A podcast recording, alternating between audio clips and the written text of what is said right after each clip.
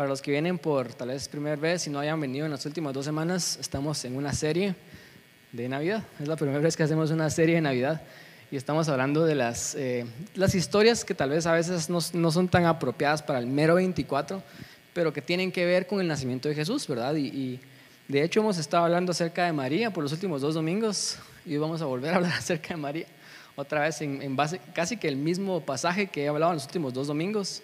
Eh, y quiero de una vez entrar directamente a esto. Esto es Lucas 1, del 39 al 56. Cada vez voy a, alargando más la historia. Entonces lo que acaba de pasar es que el ángel Gabriel se le aparece a María y la escoge, ¿verdad? Y le dice, bendita tú entre todas las mujeres, eres bienaventurada, ¿verdad? Tú eres especial y van a ser el Salvador, ¿verdad? Entonces esto es inmediatamente después de ese pasaje, todavía sigue siendo Lucas 1. Entonces dice el versículo 39, dice que en aquellos días, María, después de haber escuchado esto, dice, levantándose, fue deprisa a la montaña, a una ciudad de Judá, y entró en casa de Zacarías y saludó a Elizabeth. Por si no se recuerdan, Zacarías y Elizabeth son esposos y ellos son familiares de María y José, ¿verdad? Ellos son los papás de Juan el Bautista. Por eso es que Juan el Bautista y Jesús eran primos, ¿verdad? el ángel le dijo a María, mira, Elizabeth, la que llamaban estéril, está embarazada, para que la gente vea y, prueben de que realmente no hay nada imposible para Dios. Entonces el ángel le acaba de hacer saber a María que su pariente Elizabeth está embarazada. Entonces ella lo primero que hace después de escuchar esta noticia es que se va, ¿verdad?, a visitar a, a Elizabeth. Versículo 41 dice, y aconteció que cuando oyó Elizabeth la salutación de María, la criatura saltó en su vientre y Elizabeth fue llena del Espíritu Santo. Y exclamó a gran voz y dijo, bendita tú entre las mujeres y bendito el fruto de tu vientre. ¿Por qué se me, eh, se me concede esto a mí, que la madre de mi Señor venga a mí? Porque tan pronto como llegó la voz de la, de la salutación a mis oídos, la criatura saltó alegría en mi vientre. Y bienaventurada la que creyó, porque se cumplirá lo que fue dicho de parte del Señor.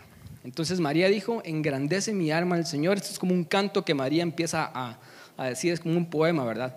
Pero ella está alabando a Dios acá y ella dice, engrandece mi alma al Señor y mi espíritu se regocija en Dios mi Salvador porque ha mirado la bajeza de su sierva, pues he aquí desde ahora me dirán bienaventuradas, bienaventuradas todas las generaciones, porque se me ha hecho cosas grandes el poderoso, santo es su nombre y su misericordia es de generación en generación a los que le temen.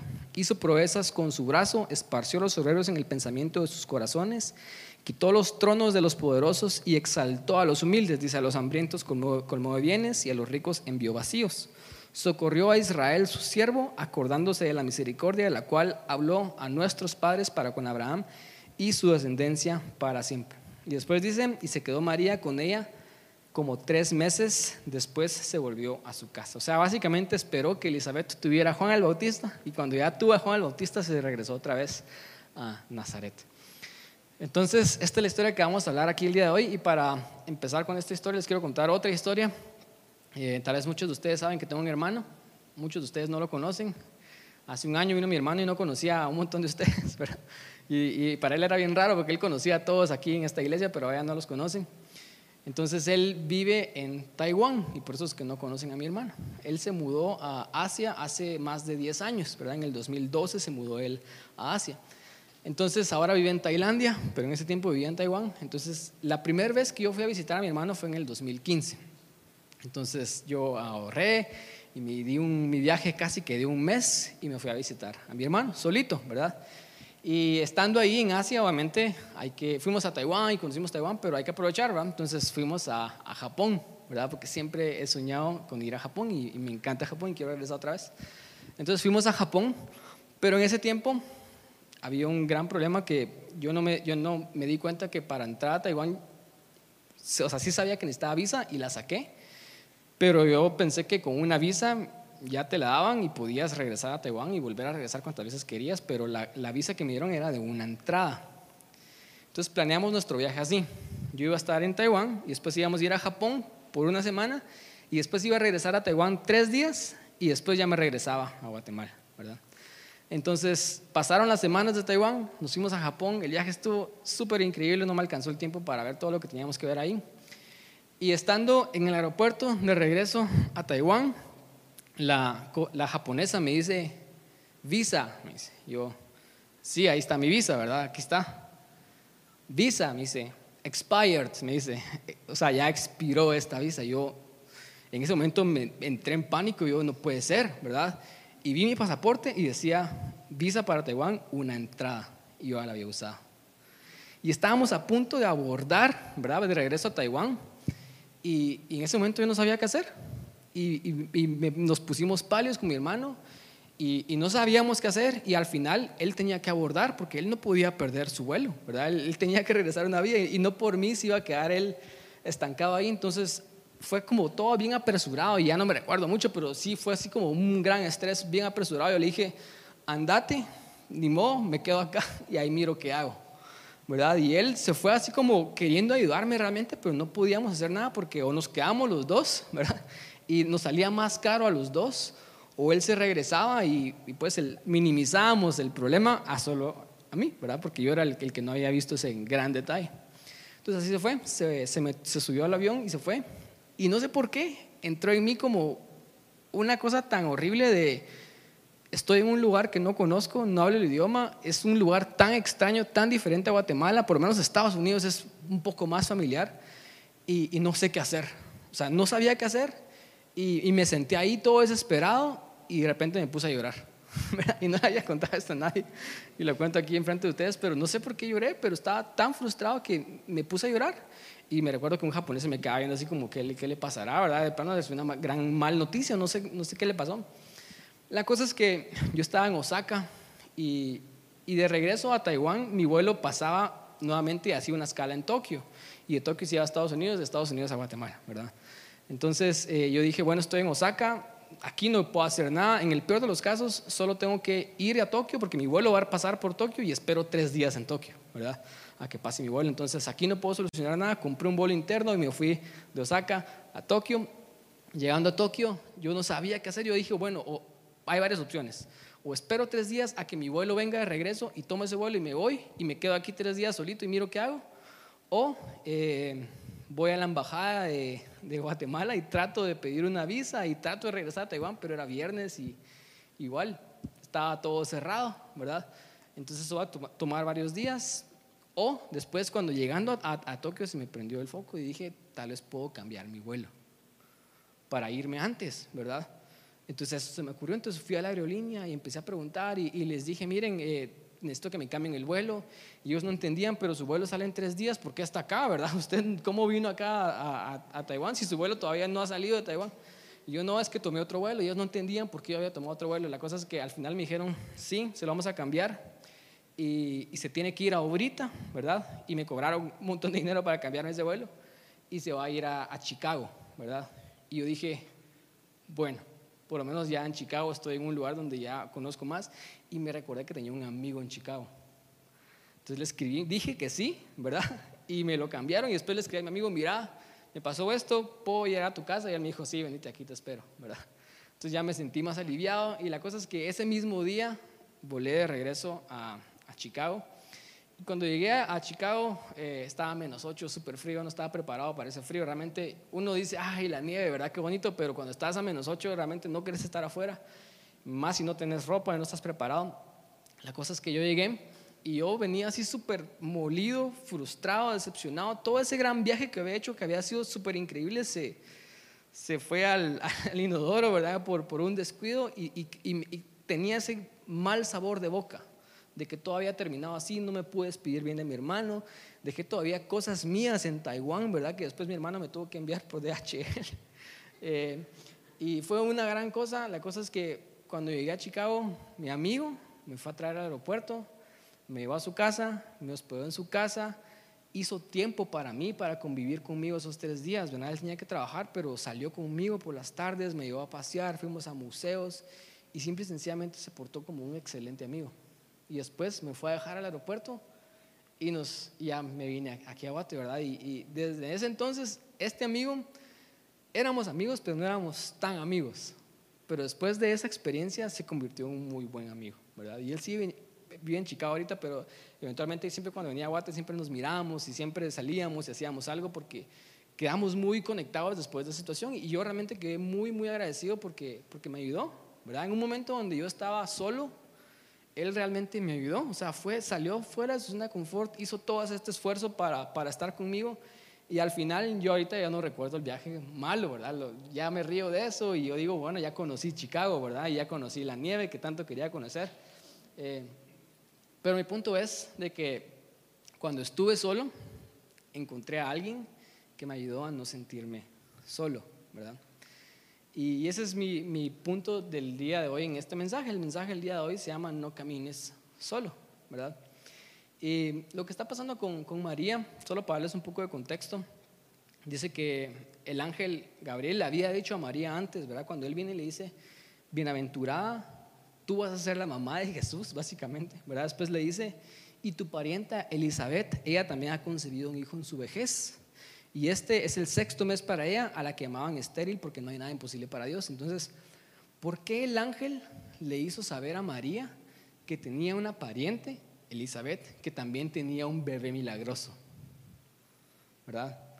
Y, la respuesta está en el contexto. O sea, cuando empezamos a ver el contexto, lo que veníamos hablando es que cuando María aceptó decir que sí, que ella iba a ser la mamá del Salvador y ella le dijo al ángel, hágase conmigo conforme a tu palabra, realmente para ella significaba cosas muy difíciles, porque después de esa interacción, María queda embarazada y adivinen qué, la vida difícil de María empieza, porque primero, como le vimos la semana pasada, ella había quedado embarazada y no estaba casada. Entonces ella empieza a esconder lo que está pasando, porque en, el contexto judío, si se enteraban que había sido adúltero, te podían apedrear. Entonces ella empieza con, este, con esta era una bendición, ¿verdad? Era algo que Dios iba a hacer en ella para bien, pero inicialmente para ella fue muy difícil. Entonces ella inmediatamente, imagínense ustedes, o sea, ella fue con José y José la quería dejar. Como dije la semana pasada, si no es porque el ángel le dice a José, hey, no la dejes, este bebé sí es del Espíritu Santo, ¿verdad? María no te engañó, ¿verdad?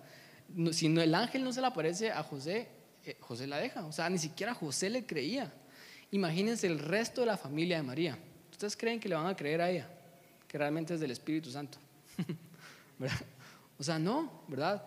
Y, todos no solamente estaban juzgándola, estaban criticándola, nadie entendía realmente qué es lo que estaba pasando porque no le creían a María, ¿verdad? Sino ahora ellos también tenían que callarse y no exponerla porque si la exponían, María la podían matar. Entonces María se encuentra en una situación completamente adversa. O sea, piénselo otra vez por un momento. Dios la llamó, la escogió y eso parece bueno. Pero al día siguiente ya no es tan bueno. Los primeros días, la primera semana, esconderse, esconder su embarazo y, todo eso que está pasando no parece muy bueno. Estoy seguro, estoy 100% seguro que muchos familiares no le, no le creyeron. No sé si sus propios papás le creyeron.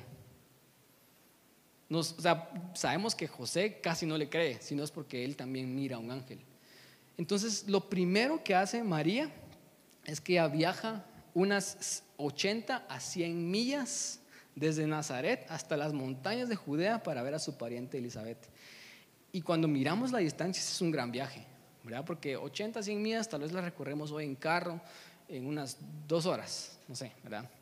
Eh, depende del tráfico, ¿verdad? Si hay tráfico en Guatemala pueden ser cuatro horas, pero sigue siendo algo de un día, pero 80 millas en burro, ¿verdad? A pie y embarazada, eso pueden ser dos días. Entonces no era, no era como un viaje corto, así como vamos a ir con mi pariente Elizabeth para ver cómo está. Ella realmente hizo este gran esfuerzo, ¿por qué? Porque ella necesitaba estar con alguien que entendiera lo que ella estaba pasando. Porque ella estaba pasando algo que honestamente nadie podía entender, ni siquiera su esposo José.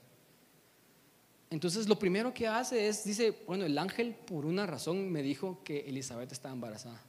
Entonces ella va con Elizabeth, o sea, el ángel ya le, estaba, ya le había dicho, tu pariente Elizabeth, ¿por, qué se lo dijo? El ángel estaba mostrando y diciendo, hey, hay alguien que te puede ayudar en tu proceso, hay alguien que te puede ayudar en tu camino, porque yo creo honestamente que después de esta experiencia, María se sentía sola. Nadie la entendía, pero Elizabeth podía tener un poco de empatía hacia María y podía entenderla porque Elizabeth estaba pasando algo similar. No era exactamente lo mismo, pero estaba pasando algo similar y, y e, ella lo podía entender. Entonces, lo que vimos la semana pasada es de que cuando nosotros decidimos seguir a Jesús, cuando nosotros decidimos creer en Dios, ese día que nosotros dijimos sí Dios y dimos el sí, ese día es bonito. Pero al día siguiente y después no es necesariamente tan bonito, ¿verdad? Después se pone difícil. La semana pasada vimos que no es conveniente. A veces inclusive eso trae cierto sufrimiento a nuestras vidas, como lo trajo a la vida de María. Entonces, no es fácil, ¿verdad? Realmente seguir el camino de seguir a Jesús no es fácil. Y lo que Dios está tratando de hacer ver acá es de que este es un camino que ya de por sí no es fácil, pero es más difícil cuando tratamos de hacerlos solos. No sé si a ustedes les pasó lo mismo, pero yo he escuchado muchísimos testimonios, ¿verdad? Obviamente porque soy pastor de gente que se hicieron creyentes, que creyeron en Jesús. Y ahora que creen en Jesús, ahí vienen quiénes son, quiénes son las primeras personas que les hacen difícil a ellos seguir a Jesús su familia, las personas que están a su alrededor, ¿verdad? Y hay un montón de críticas, no, que vos no cambiaste, que vos sos un hipócrita, que vos esto, que vos sos lo otro, ¿verdad? Y hay un montón como de opresión por ese primer paso, ¿verdad? Y, les, les digo que las personas que se quedan en ese lugar, en el sentido de que no van y buscan a otras personas que también estén pasando lo mismo, ese camino de seguir a Jesús con todas esas cosas que te están pasando a tu alrededor es más difícil si estás solo. Entonces María entendió esto y María realmente necesitaba como estar con alguien que entendiera lo que ya estaba pasando. Entonces lo primero que hace, ni lo piensa, ella se va a ver a su pariente Elizabeth y otra vez dos días de camino, ¿verdad? Y la Biblia no nos menciona que también fue José. Entonces probablemente tal vez fue sola, ¿verdad? Tal vez llevó a alguien que la ayudó, ¿verdad? En el camino, pero la Biblia menciona que ella fue sola. Porque ella necesitaba salir de ahí y estar con, con, con, con Elizabeth. Entonces, lo que les quiero decir con esto, esta es mi introducción todavía, es que nosotros no estamos llamados a caminar el camino de la vida cristiana solos. No sé si ustedes han escuchado creyentes cristianos que dicen, yo creo en Dios, pero no creo en la iglesia. y déjame decirte que si no crees que Dios tiene una familia y que Dios instituyó la iglesia, entonces no sé si realmente crees en Dios, no sé si realmente entendés por lo menos cómo realmente funciona el Evangelio. Porque el Evangelio es que tenemos un papá y el papá tiene muchos hijos y él quiere que sus hijos vivan en comunidad. Y esa es la historia del cristianismo, eso es lo que Dios quiere para el Evangelio, eso es lo que Dios quiere para su iglesia, ¿verdad? Entonces no, no tiene mucho sentido nosotros realmente querer decir, mi relación con Dios es personal y, lo único que importa es Dios y yo, y yo no necesito a nadie más. Ese es un pensamiento que realmente no es bíblico. Es un pensamiento que realmente va a hacer que nuestras vidas sean muchísimo más difíciles de vivir porque necesitamos estar con gente que están en el mismo caminar que nosotros, ¿verdad? Entonces no estamos llamados a caminar solos, ¿verdad? El escritor de Hebreos, y esto lo vimos mucho en la serie que hicimos hace un par de meses de, de vivir en comunidad, el escritor de Hebreos dice en Hebreos 10 del 23 al 25, él dice lo siguiente, él dice, mantengámonos firmes sin fluctuar la profesión de nuestra esperanza porque fiel es el que prometió. O sea, nos está diciendo nosotros cristianos, manténganse firmes, no fluctúen, ¿verdad? Sigan adelante en esta profesión, él lo llama profesión, en esta profesión de esperanza, porque Dios prometió cosas buenas para nosotros, pero después dice esto, considerémonos unos a otros para estimularnos al amor y a las buenas obras, no dejando de congregarnos como algunos tienen por costumbre, sino exhortándonos unos a otros y tanto más cuando veis que aquel día se acerque. Cuando él dice esto, él está hablando acerca de esos días difíciles. Él dice, van a haber días difíciles donde ustedes van a querer estar con gente. Y él les está diciendo, hey, sigamos adelante en esta carrera, pero después él dice, exhortémonos unos a otros, amémonos unos a otros, motivémonos a hacer buenas obras unos con otros. No dejemos de congregarnos porque vienen días malos donde vamos a querer estar juntos. Vamos a querer estar con otras personas que están pasando lo mismo que nosotros estamos pasando. Entonces, otra cosa que les quiero decir es de, obviamente, no, no estamos llamados a caminar solos este camino de la vida cristiana. Y otra cosa que les quiero decir es de que siempre, siempre hay alguien que está caminando un camino similar al nuestro. No sé si ustedes alguna vez han pensado esta mentira, porque si es una mentira que ustedes han pensado, es que nadie me entiende. ¿Verdad? Porque nadie está viviendo lo que yo estoy viviendo. Y específicamente tal vez sí, ¿verdad? Porque obviamente solo estás tú y tu situación es muy particular, pero honestamente, si, si lo vemos de una manera más macro, con más perspectiva, al final los, los humanos no son muy diferentes, ¿verdad? Estos terapeutas que tienen años de tratar con personas, ellos ya con perspectiva pueden ver que los, problemas de las personas son siempre los mismos, ¿verdad? Y no hay problemas nuevos. Entonces, para nosotros se siente muy particular, pero realmente hay otros que están pasando problemas iguales. Hay otros que están viviendo situaciones iguales, ¿verdad? Y es una mentira cuando nosotros pensamos es que nadie me entiende, ¿verdad? Es que solo yo estoy pasando esto. Y la mentira es para que nosotros nos alejemos de las personas, porque si yo pienso que nadie me entiende, entonces yo no voy a buscar a las personas y si yo estoy solo, entonces estoy más propenso a caer, estoy más propenso a rendirme, estoy más propenso a tirar la toalla, ¿verdad? Pero si estamos en comunidad, no es tan fácil, porque nos ayudamos unos a otros, nos exhortamos unos a otros, ¿verdad? Entonces, María ella sabía esto. Y ella sabía que las cosas no iban a ser fáciles. Entonces lo primero que hace es que ella va con alguien que está pasando algo similar a lo que ella está pasando. Y ya otra vez hace un montón de esfuerzo para buscar a alguien que está pasando esto, ¿verdad? O sea, no fue fácil para ella. Entonces, ¿qué dice eso con respecto a nosotros? Eso dice que si nosotros estamos pasando algo, y nosotros lo consideramos difíciles, mi pregunta para ti es, ¿por qué no estás buscando gente que está pasando algo similar? ¿Por qué no estás buscando oyendo a personas que tal vez ya pasaron algo similar? ¿Por qué seguís tratando de vivirlo solo? Porque realmente no tiene sentido que nos quedemos viviendo las cosas solos, ¿verdad? Lo único que estamos haciendo es que nos estamos haciendo nuestro proceso más difícil. Porque estar solos es muy difícil, ¿verdad? Eso es algo, por ejemplo, que Dios me ha estado hablando mucho este año. Yo intencionalmente este año me he abierto muchísimo más a, gente. Y le he dicho a personas, hey, mira, estoy pasando esto. Y antes me daba vergüenza decir esas cosas porque yo soy pastor y yo no se supone que estoy no tengo que pasar estas cosas.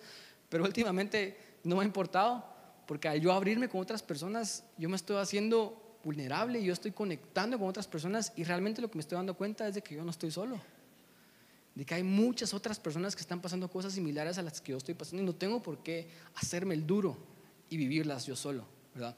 Entonces, esta era mi pequeña introducción, que al final el, el, el propósito de este mensaje es que no estamos llamados a caminar solos. Entonces, ¿qué tenemos que hacer? Tenemos que hacer lo que hizo María. Intencionalmente tenemos que buscar personas a las cuales ir. Porque no podemos caminar la vida solos. Si nosotros no tenemos personas a las cuales le estamos confiando, podemos hablar nuestras cosas y nuestros procesos, estamos caminando solos. Y mi pregunta otra vez es, ¿por qué? Sea, ¿por qué nos estamos haciendo la vida tan difícil de quedarnos en ese proceso solitos? otra vez solo nos estamos lastimando nosotros mismos, nos vamos a quedar más tiempo ahí. Entonces, espero que entiendan de que lo que les estoy tratando de decir a ustedes es de que tenemos que ir a personas, buscar personas para pasar nuestros procesos con otras personas, personas que estén pasando cosas similares o que ya las hayan pasado, ¿verdad?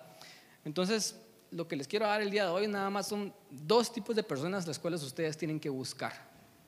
Si ustedes realmente están recibiendo esta prédica, este mensaje del Espíritu Santo y el Espíritu Santo les está diciendo no puedes vivir la vida solo, entonces este tipo de personas son las que ustedes tienen que buscar, ¿verdad? Número uno, ustedes tienen que buscar personas que reconozcan y afirmen nuestra identidad.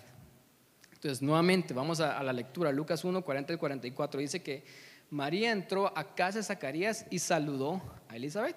Y aconteció que cuando oyó Elizabeth la salutación de María, la criatura, o sea, Juan el Bautista que estaba en el vientre, tenía seis meses, saltó en su vientre y Elizabeth fue llena del Espíritu Santo. Y exclamó a gran voz y dijo, escuchen lo que le dijo a María, bendita tú entre las mujeres y de tu vientre, ¿verdad?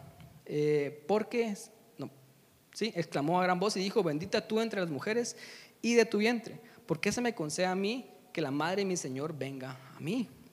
porque tan pronto como llegó la voz de tu salutación a mis oídos, la criatura saltó alegría en mi vientre. Entonces, solo para que tengamos contexto, ¿por qué Elizabeth estaba tan contenta. Esto es lo que pasó en la historia de Elizabeth unos versículos antes. Lucas 1 del 3 al 17 dice, el ángel, el mismo ángel fue con Zacarías, esposo de Elizabeth, y le dijo, no temas porque tu oración ha sido oída y tu mujer Elizabeth dará a luz un hijo y llamará su nombre Juan. Y tendrás gozo y alegría y muchos se regocijarán de su nacimiento porque será, será grande delante de Dios, no beberá vino ni sidra, sino será lleno del Espíritu Santo. Escuchen esto aún desde el vientre de su madre. Y hará que muchos de los hijos de Israel se conviertan al Señor Dios de, ellos e irá delante de Él, o sea, delante de Dios, con el espíritu y con el poder de Elías, para hacer volver los corazones de los padres a los hijos y de los rebeldes a la prudencia a los justos, para preparar al Señor, o sea, Jesús, un pueblo bien dispuesto. Entonces, unos meses antes, seis meses antes específicamente, el ángel se le apareció a Zacarías y le dijo, no temas, tu oración ha sido escuchada, tu esposa que es estéril va a tener un hijo, se va a llamar Juan, y este va a ser lleno del Espíritu Santo aún desde el vientre. Y esa era la señal. Entonces, cuando María entra a la casa de Elizabeth, ya nada más escucha la voz de María, el niño salta. Y en ese momento María es llena del Espíritu Santo. Y esto esto es especial, o sea, ahorita lo leemos y decimos, sí fueron llenos del Espíritu Santo. Dios puede llenar a un bebé, ¿verdad? Aunque, aun cuando no ha nacido del Espíritu Santo. Pero recordémonos que el Espíritu Santo vino después de Jesús. Antes de Jesús el Espíritu Santo no venía a todas las personas. Eran unos pocos profetas escogidos los que tenían el poder del Espíritu Santo, pero no todas las personas tenían el Espíritu Santo. El Espíritu Santo es la promesa después de Jesús. Entonces, que María y Juan, el bebé en el vientre, fueran llenos del Espíritu Santo, eso es algo wow. Entonces, María entra, Elizabeth escucha la voz de María, el bebé salta y es lleno del Espíritu Santo, y María también es llena del Espíritu Santo. Entonces, María se recuerda la promesa que el ángel había dicho, que su hijo iba a ser lleno desde el vientre.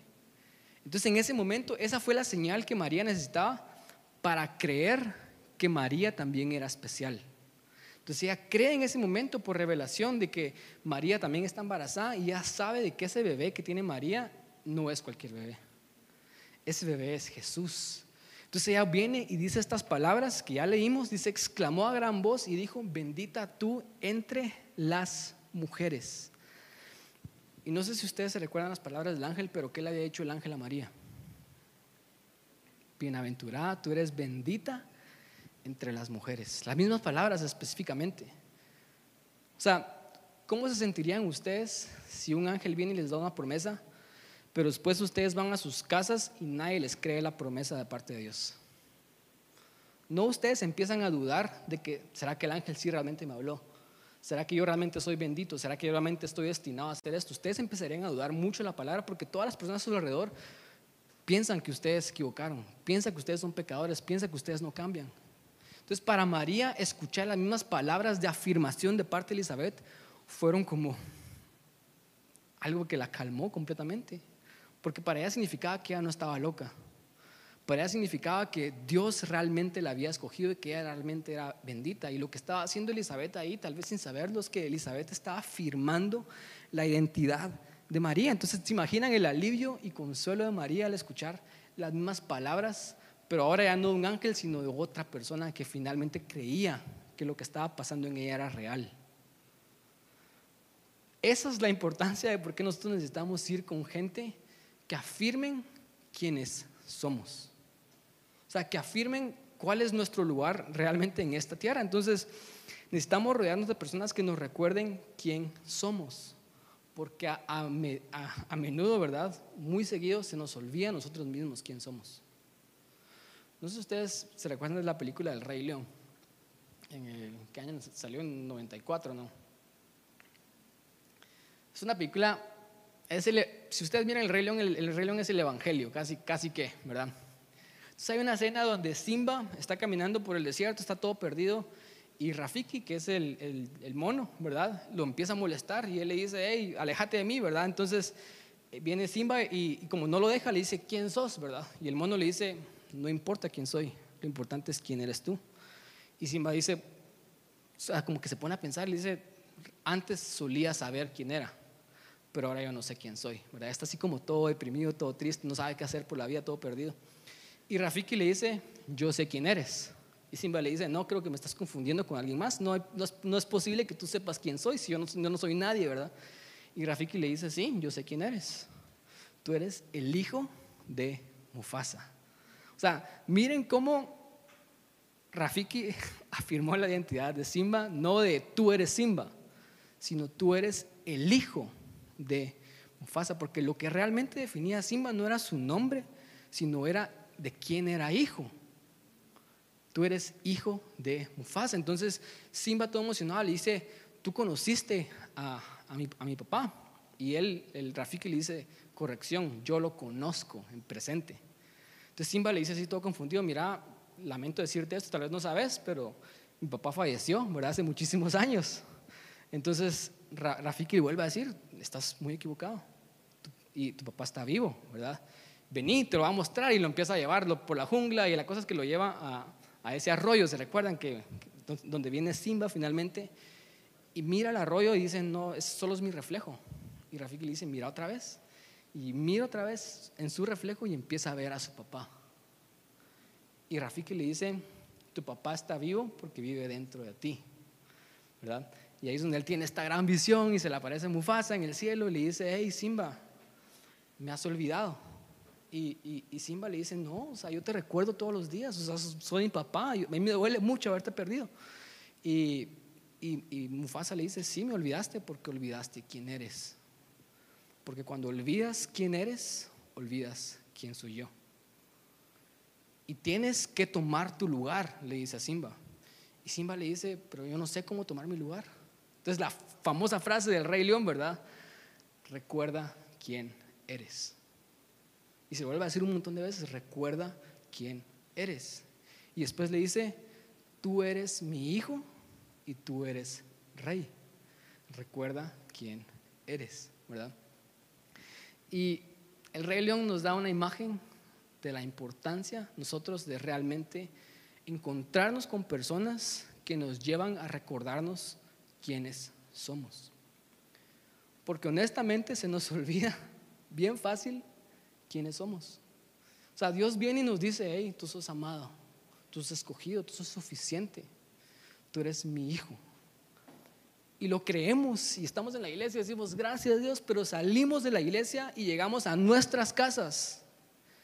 Y nuestras esposas, nuestros papás, nuestros compañeros de trabajo, las personas cercanas en nuestras vidas nos empiezan a recordar quiénes éramos. Y nos empiezan a confundir. Y empezamos a pensar como Simba, no soy nadie, ¿verdad? Yo no sé quién soy. Y empezamos a andar perdidos. Y porque si no sabemos quién soy, entonces no vamos a saber cuál es nuestro propósito en esta tierra. Simba no podía tomar su lugar que le correspondía porque él no sabía quién era. O sea, el propósito está directamente ligado a nuestra identidad. Y Simba necesitaba encontrarse con ese mono raro, ¿verdad? Que lo llevaba a recordar quién realmente él era. Y eso es exactamente lo que está pasando con la historia de María. Por eso es que Disney agarra la Biblia, ¿verdad? Y la, la pone en otros, en otros formatos y decimos, wow, pero ya está acá en esta gran historia. María necesitaba estar con alguien que afirmara quién era. Porque después de que se lo dijo el ángel, un montón de gente le empezó a decir lo contrario. Y un montón de gente le empezó a decir, tú no sos bendita, tú no sos escogida, tú sos una pecadora. O sea, ese bebé que tenés ahí, sabemos de que es hijo de fornicación. Eso es lo que ella estaba escuchando en su entorno. Y es como bien triste que las personas que más nos recuerdan a quienes éramos y quienes no somos realmente son las personas más cercanas a nosotros. Eso es bien triste, ¿o no? Y, no solo le pasó a María, también le pasó a Jesús. Mateo 13, 53 al 57 dice que aconteció que cuando terminó Jesús estas parábolas, se fue de allí y vino a su tierra. Y les enseñaba en la sinagoga de ellos de tal manera que se maravillaban y decían, ¿de dónde tiene esta sabiduría y estos milagros? ¿No es este el hijo del carpintero? ¿No se llama su madre María y sus hermanos Jacobo, José, Simón y Judas? ¿No están todas sus hermanas con nosotros? ¿De dónde pues tiene este todas estas cosas? Y se escandalizaban de él. Pero Jesús les dijo, no hay profeta sin honra sino en su propia tierra y en su casa. Y no hizo allí muchos milagros a causa de la incredulidad de ellos.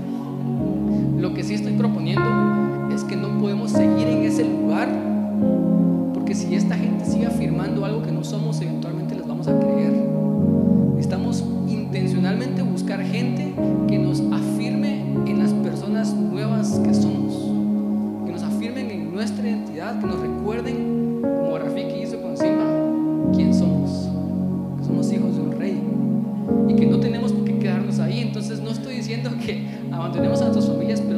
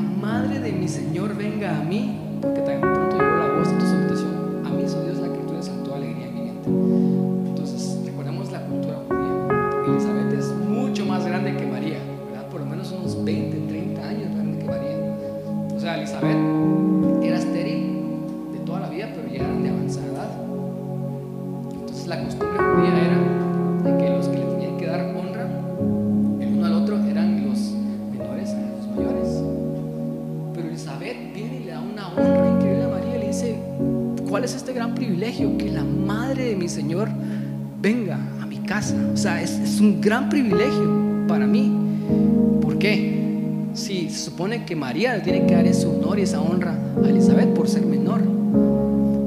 La razón es porque Elizabeth no está viendo a María como la miran los hombres. Elizabeth está viendo a María como la ve Dios. Le está dando una honra que es del reino, no es humana, no es una, una honra que nosotros estamos acostumbrados a dar aquí. Nosotros honramos a la gente que se merece honra. Pero en el reino honramos simple y sencillamente porque son dignos de honra. Ellos son hijos de Dios. Eso quiere decir que Elizabeth está viendo a María como Dios la ve, ¿verdad? Entonces nosotros necesitamos buscar gente así, necesitamos buscar gente que afirme quién somos, que nos recuerde quién somos porque se nos olvida. Necesitamos buscar gente que nos vean como Dios nos ve. Entonces otra vez, no estoy diciendo que dejes a tus amigos, pero tal vez sí te los tenés que dejar por un tiempito por lo menos. Tal vez no tan seguido como antes. Y definitivamente tener a otras voces que te están afirmando constantemente. Porque si no se nos olvida quién somos. Y número dos, y con esto termino, tenemos que buscar personas que motiven nuestra fe. Otra cosa que Elizabeth le dijo a María es Lucas 1.45, le dijo, y bienaventurada la que creyó, porque se cumplirá lo que le fue dicho de parte del Señor. O sea, Elizabeth afirmó a María en estas cosas, le dijo, bendita tú fruto de tu vientre. O sea, afirmó su propósito y su identidad. Bendita tú y el fruto de tu vientre. Pero después le dijo, bendita la que creyó. O sea, Elizabeth también estaba afirmando la acción de María. Entonces hay una cosa que podemos decir acá, o sea, tenemos que buscar gente que también afirme las cosas que estamos haciendo, que nos afirme que estamos esforzándonos, que somos buenas personas y que, y que estamos haciendo un buen trabajo. Necesitamos escuchar gente nos diga las cosas buenas que estamos haciendo.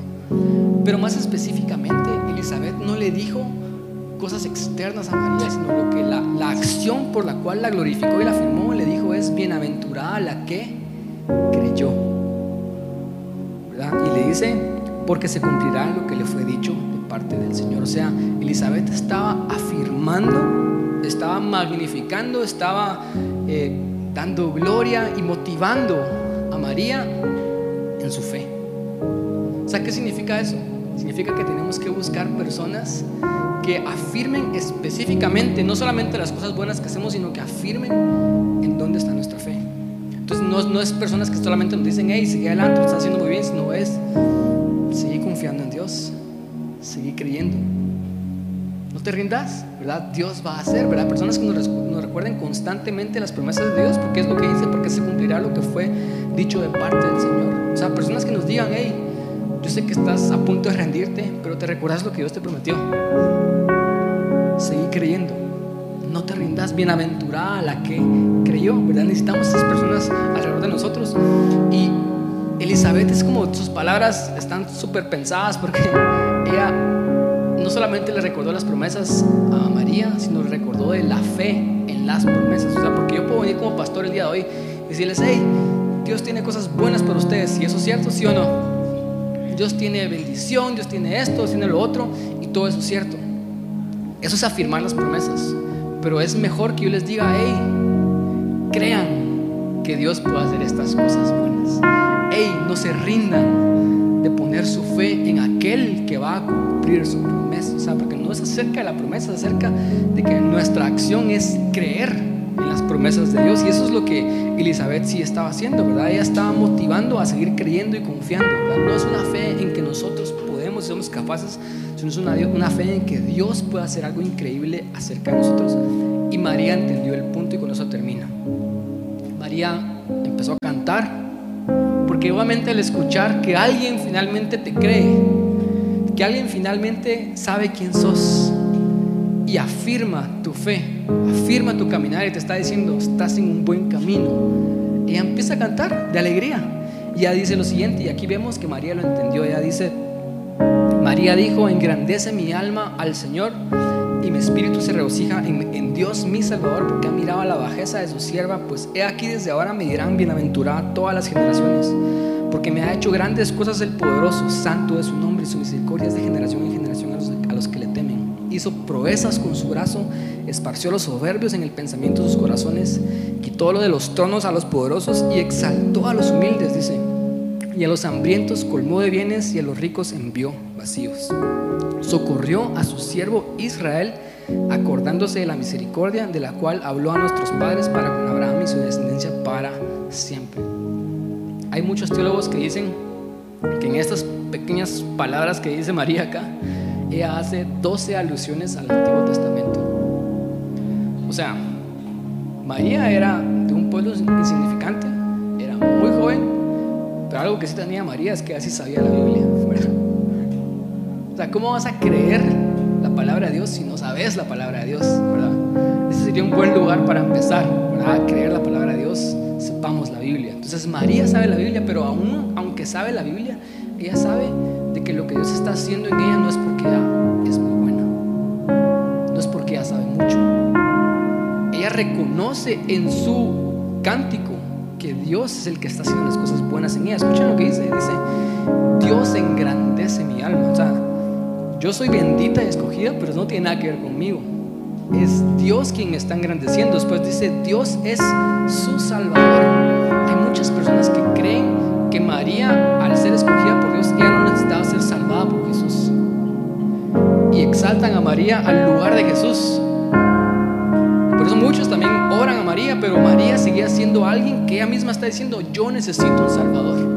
Y yo sé que este es mi hijo, pero este mi hijo también va a ser mi Salvador. O sea, ella, sabía su posición de humana, ella sabía su posición de sierva. Ella dice, Dios ha mirado en mi bajeza. Ella sabía su posición. Después dice, Dios me ha hecho cosas grandes, proezas el poderoso, Él esparció los soberbios, quitó el trono de los poderosos, a los ricos envió vacíos, exaltó a los humildes, o sea, porque ya sabía que era humilde, a los hambrientos colmó de bienes y después termina diciendo María esta, se recordó de Israel, su siervo. O sea, ¿saben que María está reconociendo de que si ella está haciendo algo increíble,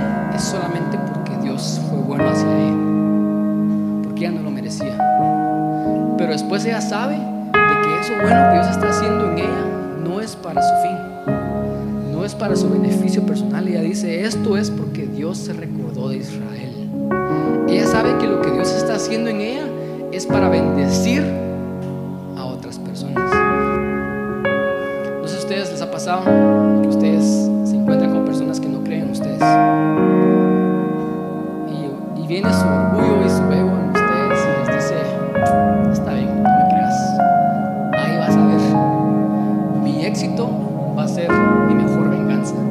¿Cuántos han creído eso? ¿verdad? Hasta hay una frase, ¿verdad? El éxito es la mejor venganza. Yo he creído esa frase por mucho tiempo. Que tal vez han habido personas en mi caminar que no han creído en mí, pero yo digo, hey,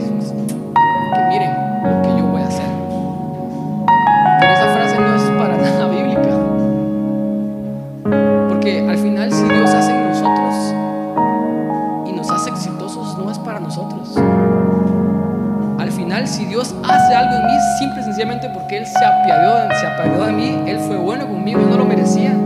Él me escogió, Él vio mi bajeza, Él me usó.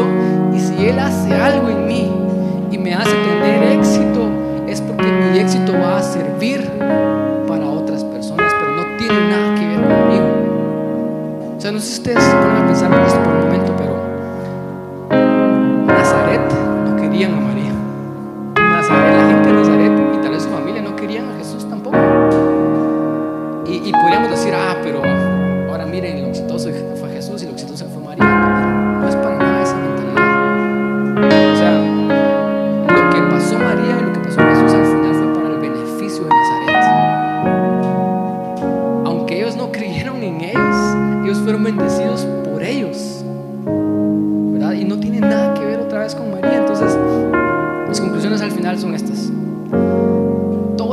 pasando algo. Todos acá estamos pasando un proceso. Y otra vez, como dije en el inicio, si estamos pasándolo solos, si no tenemos alguien con quien hablar, si no tenemos alguien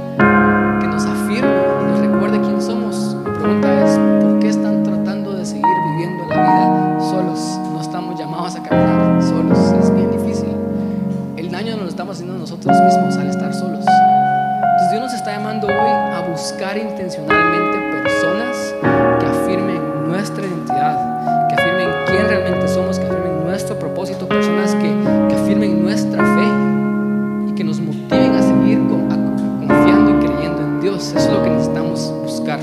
Entonces, ¿cuántos de los que están acá van a buscar a alguien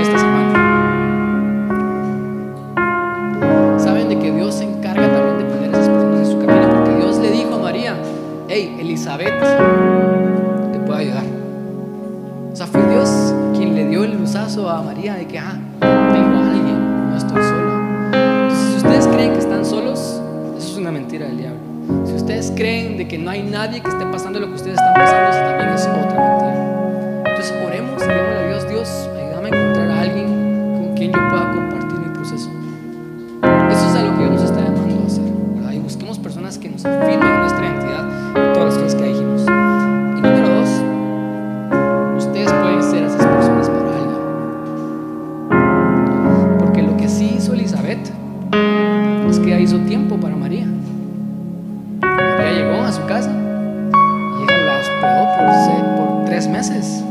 sea, ese es un gran compromiso, ¿no? Y Elizabeth panzona, ¿verdad? Así como está Lucía ahorita, no estaba para recibir visitas, ¿verdad? Es, incómodo, ¿verdad? Recibir visitas cuando estás así embarazada y así de grande y ya no quieres saber nada de la vida. Pero Elizabeth hizo tiempo para alguien que la necesitaba. Ella creó espacio en su vida y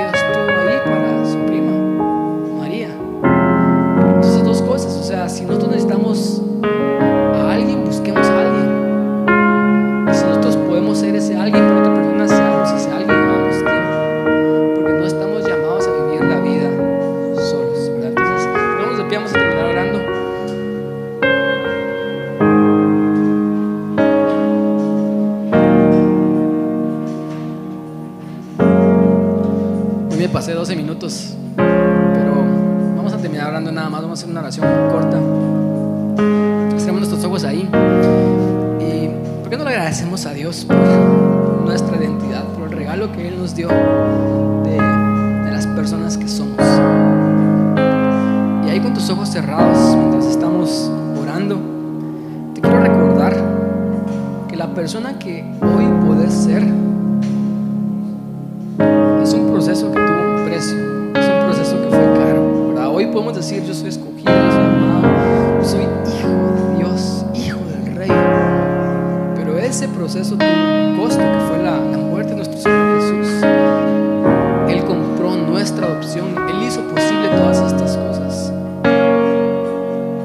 Entonces empecemos en nuestra oración en este momento agradeciendo a Jesús digámosle a Jesús, gracias por darme acceso a ser alguien. Antes no era nadie, Dios, antes realmente yo estaba perdido en el mundo, Dios, perdido en mi antigua identidad, esclavo de huérfano. Pero tú viste algo en mí, Dios, tú me escogiste, yo no lo merecía, Dios, pero tú me escogiste, tú viniste y moriste por mí, tomaste tu lugar en la, mi lugar en la cruz y me compraste, Dios compraste y me diste la opción de hijos, Padre Santo. Yo te doy gracias, Jesús.